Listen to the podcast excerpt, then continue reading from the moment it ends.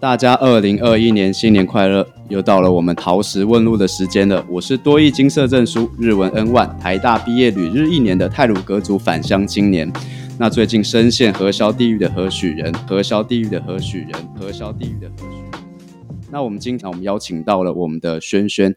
那会邀请轩轩来上节目，是因为他其实有在做我们今年社造点的计划，那是叫做漂浮菜子。那其实轩轩本身也是那个花莲的。移居青年嘛，那想先问一下，其实你在移居花莲之前，是跟大家介绍一下。就过去做的事情蛮杂的。我大学有学社会学跟广告学，那在念广告系的时候，发现自己好喜欢摄影，所以呃，毕业之后就申请了去国外学摄影的研究所。那那时候比较是偏纯艺术创作的摄影。啊，所以回来之后就去找艺术行政相关的工作，反而不是商业摄影。艺术行政做一做，就还是会觉得影像的创作还是我最喜欢的事情。所以，呃，后来又转回做影像方面的，包括纪录片啊，或是平面的拍照。那更多的时候是，嗯，到处去申请驻村创作的机会。从纯创作开始，因为到了各个地方，嗯，可能一些小乡镇，发现影像创作可以不只是很个人的事情，它是可以跟周围的人物、居民有很多互动的。所以开始慢慢的把影像创作这个东西推到一个环境上面。去各个国家的时候，都想要跟当地的。文化有一些连结，嗯，所以就花了很多时间去认识当地的人啊，去学习当地的一些传统的文化。然后在几年之后，我发现我根本对台湾自己的文化都没有那么了解。我是台北人，然后我接触的环境也比较单一，然后甚至台湾很多。偏乡或者离岛我都没有去过，这时候我就会觉得，我为什么要花那么多精力跑去别的国家？可是却台湾那么近，那么跟自己贴近的文化，我都没有去理理解，所以才嗯，在二零也忘记几年了，一五年啊，嗯，就开始在台湾各地去申请一些驻村的机会。这样，那当初为什么会选择花莲？一直对台湾的东岸心生向往，尤其是太平洋。就是大洋的那个宽广度，跟它的颜色，跟它的变化，还是海没有办法比的啦。我觉得，那可是以前在台北生活的时候，会觉得来花莲好遥远哦，好难到达哦。可是因为我之前有大概加起来一年的时间在妈祖居住过，然后那个时候那个岛环绕那个岛的海是东海，每天看着东海。比较浑浊的颜色的时候，就会想着啊，多么希望我现在可以在太平洋旁边。等到刚好在马祖那那那时候驻村的时候认识的一个朋友，他呃申请到在花莲工作的机会，他也在找室友，嗯，所以我就觉得哦，那就是老天爷给我的一个机会吧。就与其人生地不熟到一个陌生的地方，还就有一个认。认识的人一起在那边，好像是一个非常好的机会。嗯，所以我就把就抓住这个机会搬来花莲了。这样，所以你来花莲之后，有真的很常去看海？对啊，我现在每天遛狗就是在海边遛狗。然后我其实也是搬来花莲，我很很常跟我朋友讲，我其实是搬来花莲之后才真的认识台湾。就是台湾，大家都知道山的面积很多，然后台湾本身是个岛。可是你在住在台北的时候，你其实不觉得你跟自然那么近。嗯，你每次放假，你都要塞了很长的车，你才能够啊好不容易抵达北海岸啊什么的。可是花莲，它真的是日常生活你就可以接触到，你不需要你不需要特别播出一天。你就像我讲的，我每天遛狗，我都可以去看山跟看海。然后在在花莲市区的话，我。的确觉得南滨是一个，它不是一个观光的地方嘛，它不是像西星潭，每次去都有很多观光客，它就是一个很生活的地方。你去那边运动的人也有，遛狗的人也有，然后夏天买瓶啤酒，坐在海边喝喝啤酒，看看星星，就是很生活的一个地方。其实如果这样子讲的话，的确花莲是我最喜欢去南滨吧。嗯，那如果是我的话，我私心推荐大家一个地点，叫做曼波海滩。对，大家应该会听过了，就是曼波海滩，它是在新城乡那边的。可是我都不会白天去，我都会晚上，可能从丰田这边开一个多小时的车，到后面有一个防风林，所以等于是它的光害比较少啊。对，如果有机会，你也可以去看看。车子好开进去，是不是？有有道路这样？有有有，很小条啦，而且晚上不会有人，所以车子也很好停，你可以带狗这边去哦跑一跑。哎、我家狗会往海里面冲。哦，那不要。好，那我们把重点抓回来，就是我想要请轩轩先介绍一下你最近做的一个计划，叫做漂浮菜籽。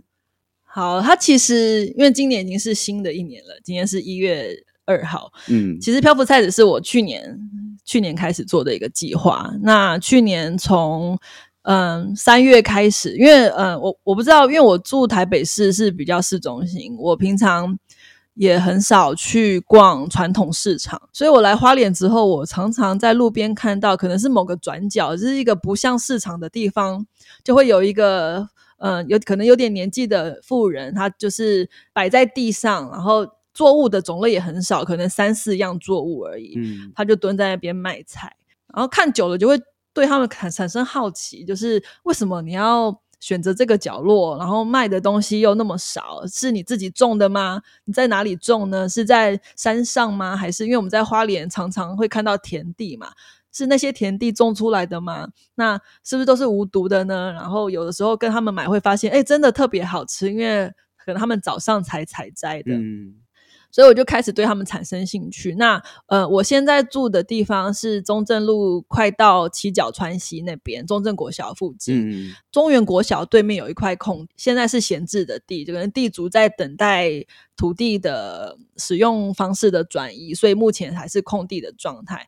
每天下午两点会有一群女人在那边摆摊。那每每天下午两点，就除了他们在那边聚集之外，还有很多呃，可能是外佣他们推着阿妈出来晒太阳，也会坐一排，然后他们彼此那年年轻的可能是印尼来的女女女孩子就会聚在一起，看着 You YouTube 唱他们的歌，然后另外一头又有一群有点年纪的男人在下棋，就是每天下午那个公，我称它为公园啊，就是都会有这样的景况。然后我就开始去跟那些女人们买菜，然后发现她们很好聊天，因为她们有，她们很容易跟你聊，很容易教你这些菜是什么。然后尤其是又有很多原住民在那边卖他们自己种的，也不是种，就是自己长出来的野菜。那那时候我就可以跟他们学菜。慢慢的，我就觉得哇，他们有很多的生命故事我，我想知道。然后一问之下，发现他们的故事都好动人哦。然后其实都跟女性试图在这这个城市有自己的力量站起来有很大的关系。比如说，她可能嗯、年轻的时候糊里糊涂的就嫁给一个人，然后那个人可能会家暴，可能会会酗酒，然后她忽然有意识的知道要保护自己的时候，她选择了离婚。那可是她从小在偏乡长大的情况下，他甚至没有上过小学，他不识字，他他不知道他有什么方式可以谋生的时候，他唯一能做就是妈妈会做的事情，就是煮饭。嗯他就靠着这个技能来到了花莲市，然后甚至我访问到了一个是阿美族的女女性，她那时候甚至她不会讲汉汉语，她只会讲阿美语，她还是来了，来到花莲市，然后透过、嗯同乡的人的介绍，先找到一个餐厅的工作，然后再换到一个更好的餐厅的工作，开始做。在这个过程中，他学国语之外，他还学台语，嗯，就他们用这样的方式让自己能够生存。然后种菜是他小时候就跟着妈妈种，不用学他就会。那在花莲市其实有很多的地，他是地主本人不在花莲，他可能在其他的大城市。他那个地如果空着的话，他会被人家丢垃圾、被检举，他反而要罚钱，所以他宁可无偿的给这些人来种菜，帮他们固地。所以一方面他们的那些田，他们不用付租金，嗯二方面，你种菜，你比如说地瓜叶，你只要有了地瓜梗，它就可以自己长很多叶子，它等于是没有成本的。然后他们又用无毒的方式种嘛，他可能也不需要花钱，因为其实肥料很贵，呃，农药也很贵，所以他用这个最低成本的方式，除了自己可以吃，他饿不死之外，多的他还可以拿来贩卖，又多一份收入。其实我问到了好多这种这些女人，她们是因为这个原因，她们开始了种菜的生涯。就就是让自己可以不要靠任何人，自己就可以在这个这个地方站起来，养活自己。他们的孩子长大之后，就会自自己跑来找妈妈，然后母母子又可以一起住在一起。就他们的故事太动人了，所以我就开始到处去找这样的女性。那我称他们为漂浮菜子，是因为基本上他们是漂浮的嘛，因为他们可能在一个路边、一个转角，或是我说的那个那个公园市场，他们是一个目前的闲置空地。可是有一天他们会被赶走，可是他们就是会飘到别的地方，继续找一个空地卖他们的东西。油麻菜籽一直是台湾女性的一个很很很很很刻苦又很很强壮的一个代表的作物，所以他们在我眼中就是漂浮的菜籽。一开始我只是去跟他们聊天，然后拍拍他们的照片，然后放在我自己的个人的 Instagram 上面。后来就是觉得，哦，那我想要把这个事情比较有规模的做起来，所以去年才申请了这个社造的补助案。那开始比较有有，就我至少我我我可以付他们受访费，然后让他们觉得不是只是把故事卖出去而已，他们是有一些实质上一点小小的收入的这样，然后。好好的把这他们的故事写下来。我三月开始接触他们，可是正式开跑那个起跑是六月到十月。那十月的时候我就办了一些活动，那其中一个活动就是我想带着小朋友，就是国小生去菜籽的田里面跟他们学菜。像我们这种城市俗人，你问我茄子的叶子长什么样，我真的回答不出来。花了也不见得知道，我也不知道茄子的叶子长什么样。对就是。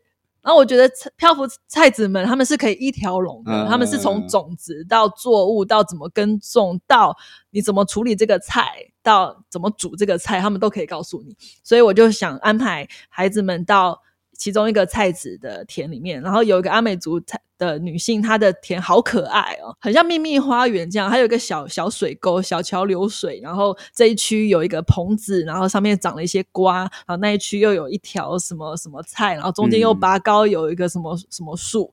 那我本来都已经跟他谈好了，也跟他也跟他约好时间了，就到我们快要带小朋友去的前不到一个月，他就说：“哦，旁边那块田那个。”地主要盖东西，所以把地挖了，这他也没办法嘛。那我们就只好赶快改变改变战略，就是把小朋友带到另外一个我另外一个访问的菜子们的田。就这种事情，其实对他们来说，他他没有他没有怒，他没有什么，他就觉得这是发生了，就无可奈何。对，因为反正也不是他的地，就是发生了。那那你们自己想办法，这样对。那我比较好奇是，就是你在跟这些漂浮菜籽接触的最初期的阶段，真的有那么顺利吗？就是你过去跟他们聊天，他就跟你讲那么多，还是说你有什么方式让他们渐渐把自己的生命故事跟你讲出来？其实蛮蛮看个人的，有些人的防卫心比较重，那有些人是他觉得一点都没差。包括我要拍摄他们这件事情，他也说没关系。可是有些，尤其是年纪更大的，他们其实会担心你拿。这个东西干嘛？而且他们会更担心的其实是法规的问题。这种这种流动摊贩，他们比较会担心这种麻烦会找上门。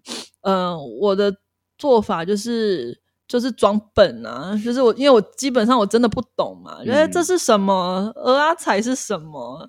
然后这是鹅阿彩吗？不是啦，这是梅阿彩，鹅阿彩是给鹅吃的啊。有这种事情就是。透过这样的聊天，然后让自己的脸在他们的生命里面出现至少个两三次，嗯，让他们知道你你这个人的存在之后，再慢慢的、慢慢的把自己的目的跟他们说。可是我我的我的策略到中间有点变，是我一开始觉得我先跟他们培养感情，我再讲我最后要做什么。然后我碰到了一个一个阿姨，也是跟我。开诚布公，然后带我到他们家，嗯啊，看他的田，拍他的田，然后什么都讲。之后我最后说我要来写这篇文章做这件事情的时候，他整个大恐慌。他说你要做什么？你要这个干嘛？我说你的故事很好听，因为他他今年七十岁，他是经历过三站那边曾经是炸弹鱼的处理的第的第一线，嗯，就是炸弹鱼去做海底鸡罐头的。那种煎鱼类的鱼，他们都叫它炸弹鱼。被捞起来的第一线是先送到山站，然后把白肉剔下来之后，再转到别的地方去做成罐头。可是现在已经没有了，我们在山站看不到，现在转到七星潭那边。他以前说，他少女的时候就要骑脚踏车从山站骑车到花莲花莲文创园区，以前是花莲酒厂，嗯，骑脚踏车来酒厂这边载酒渣，然后再去豆腐店载豆腐渣回去喂猪。甚至他现在摆摊地方的大树，他是看着他种下的。那我也试图说服他说，这个不是只有你的故事，是你那个年代很多人的故事。然后他就不要，他死死都不要。然后最后真的他，我都觉得他快哭了。我就说，那我不写名字呢？我不放，我不放照片呢？我不放你的脸，我只讲你的故事。他都说不要不要。所以自从他之后，我就变成我先接触人，可能我先摆明了我我我接触你的目的是什么？嗯。我的我的策略到后面有点变化，当然我过我没有我也没有急救章说，我第二次我就要拍你，我第二次我就要访问你，我我我先讲目的，可是我还是花一点时间，我去跟他买菜啊，跟他们聊天啊。其实我还在进行中，所以还没有办法觉得我做完了。嗯，因为我真的很认真的把我想要关怀，尤其是年长女性的这件事情。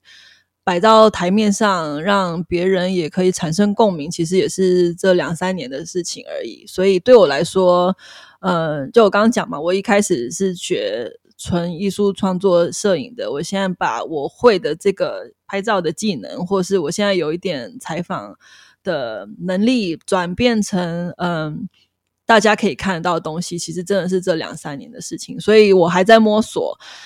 只能说，我现在还在实践我想做的事情当中，我还不知道我现在做的方向能够有什么影响，或是对不对，或是能不能够持续到几年。其实我一直关怀年长的女性，多半也是回视到我自己的的家庭啦，因为我跟我妈妈关系很好。那我看到的是年长的女性，她们在家庭，如果她又没有事业的话，我我妈妈一直是家庭主妇的的角色，她又没有事业的情况下，她到现在今年我妈七十岁，她其实在过去十年已经开始觉得自己是没有价值的角色了。可是我妈妈非常聪明，我非常，我其实很崇拜她，我其实很喜欢。遇到大小琐事，我都要去问他。如果是你，你会怎么做？嗯，所以当我发现我妈居然那么看不起、看不把自己当一回事的时候，我其实会觉得很很难过，然后也很很急着想要让她知道你其实很美。像我，我，我，我，所以我在刚刚不知道有没有讲到，我在马祖我拍的。我我我有一个计划，其实就是拍摄女性在厨房的身影。那这些女性也都是年长的女性，至少比我长。然后她们就会觉得我有什么好？我有我又不漂亮，你干嘛拍我？然后好，你很漂亮，我要拍你。他就说，可是干嘛在厨房拍？为什么不去漂亮一点地方拍？就是尤其是年长的女性，她们会对于自己要被拍摄这件事情，她们是想象是一个然后吹台青才能够被拍，自己有什么值得被拍？可是。在我眼中，他们在厨房那个样子是非常美丽的。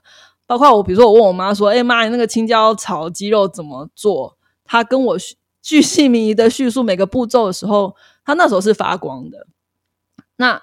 我看到了，我也想让大家看到，所以那我会的就是摄影嘛，然后也也许写一点文字。那我我目前是透过这个方式，让这些女性也看到我眼中看到她们的美丽。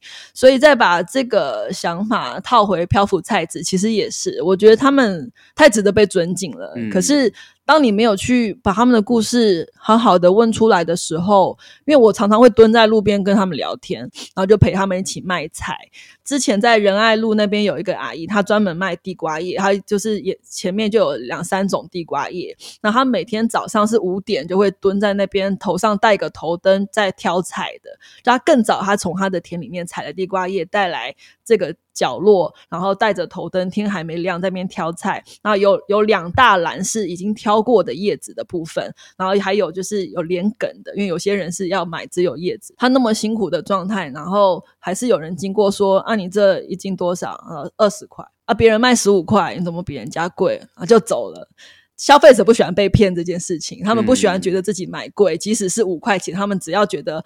啊，怎么买贵了就会觉得自己被骗？那当然是他们的立场。可是如果你站在种菜人的立场，他们付出的成本太多了，是你都不愿意去做的，你都不愿意。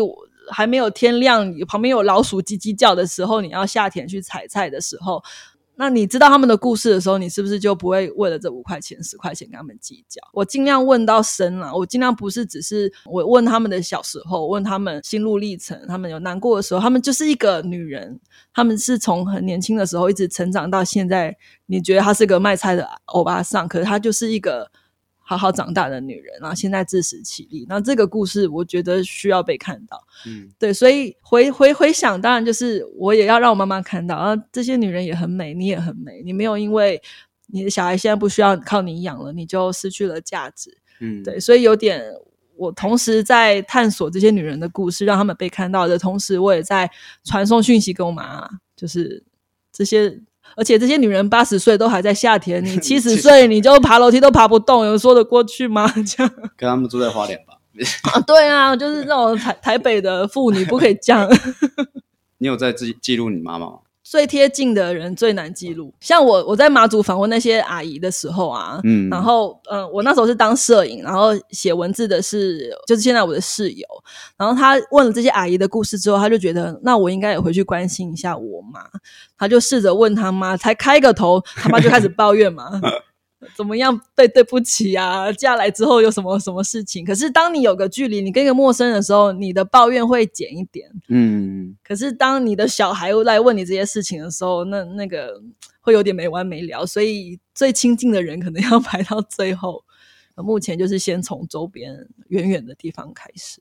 对，因为其实我蛮羡慕轩轩跟妈妈感情蛮好。我跟我妈也没有感情不好，可是因为我本身是。我不知道是因为我是男生的关系，嗯，对，所以其实我妈现在也蛮年轻的吧，她才五十二，对，但她其实本来都一直试图想跟我当像朋友关系这样子，她也是很常跟我问候啊什么，她都会说爱我什么。可是我不知道我越长越大，就会觉得自己很难跟她，就是她付出的那些爱，我好像很难给她做回馈。嗯嗯嗯，对我也不确定是因为我自己个性的关系，还是可能以前发生什么事情，会让我跟我妈有一些隔阂。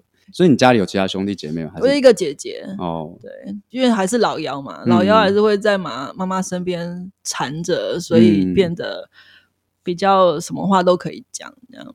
嗯嗯嗯嗯，对。哦，我忽然想到，我开始注意女女性的，还有一个因素是有一个纪录片在记录女书。呃，湖南那边有一个偏乡，他们因为呃。文字其实是很在父权主义下，文字是很男性专属的东西。嗯，女性不可以去念书嘛，不可以学文字。女书之所以会被发明，是因为那些女人太想要讲自己的故事了。那个女书很一个一个重点就是什么时候会使用呢？就是一个女人从 A 村嫁到 B 村的时候，B 村的女人们就会写一本女书给她，然后那个内容就是。就是诉苦，老实说，就是我嫁来这边有多辛苦，然后我，所以我我那一刻就忽然意识到，女人需要抒发，在我们那么比较传统的的的的社会里面，他们是有好多的这种委屈哦，就是嫁来一个家庭，她必须要可能放掉自己原生的家庭的身份，甚至在更早以前要冠个夫姓。这些东西需要被听到，然后被听到之后，他们就可以好好的继续相夫教子。可是前提是要被听到。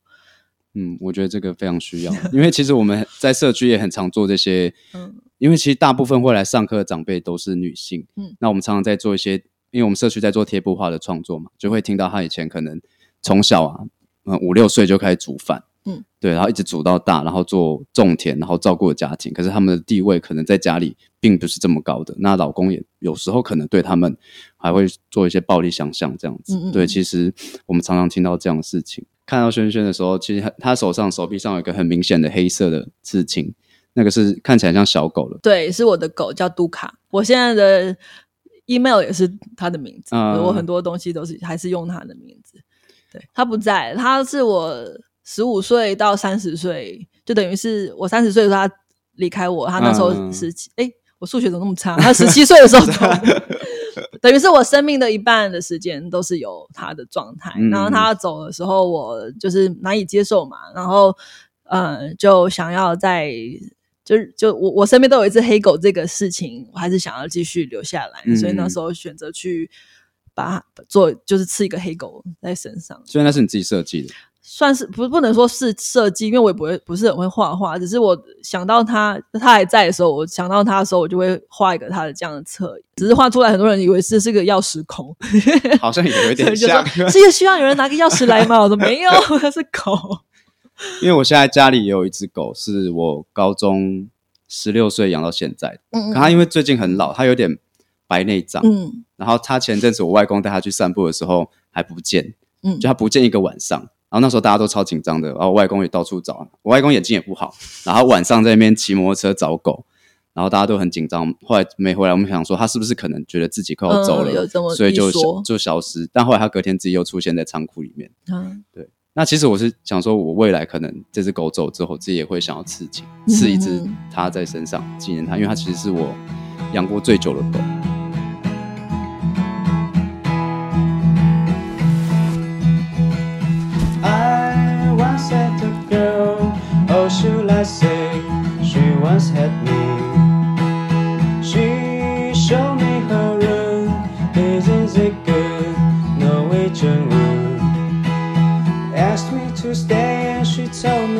Sit anyway. So I look around and I know that there wasn't a chair. I sat on a rock, biding my time, drinking her wine.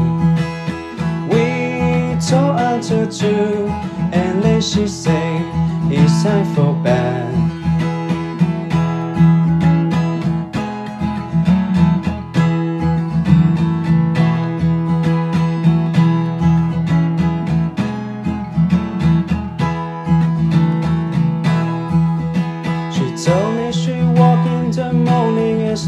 makes you laugh. I told her I didn't and to sleep in the bed. And when I awoke, I was alone. This perhaps.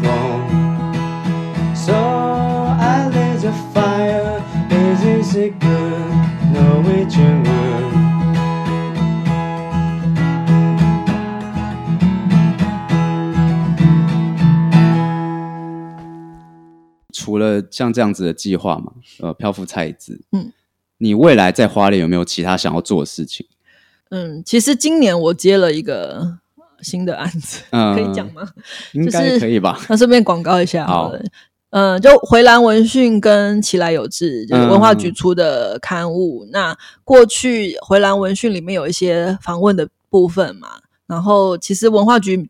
去年就出了一本刊物叫《起来有志》，只是好像我问了身边一圈，很少人知道这本刊物。嗯，那文化局那边觉得这两个刊这两个出版物的内容有点重叠，所以他们今年的操作是回蓝文讯就变成纯粹是嗯时间地点的资讯类的活动资讯类的一个曝光，比较深度访谈的部分会放在每四个月出一期的《起来有志》上。嗯嗯，那可能也是因为。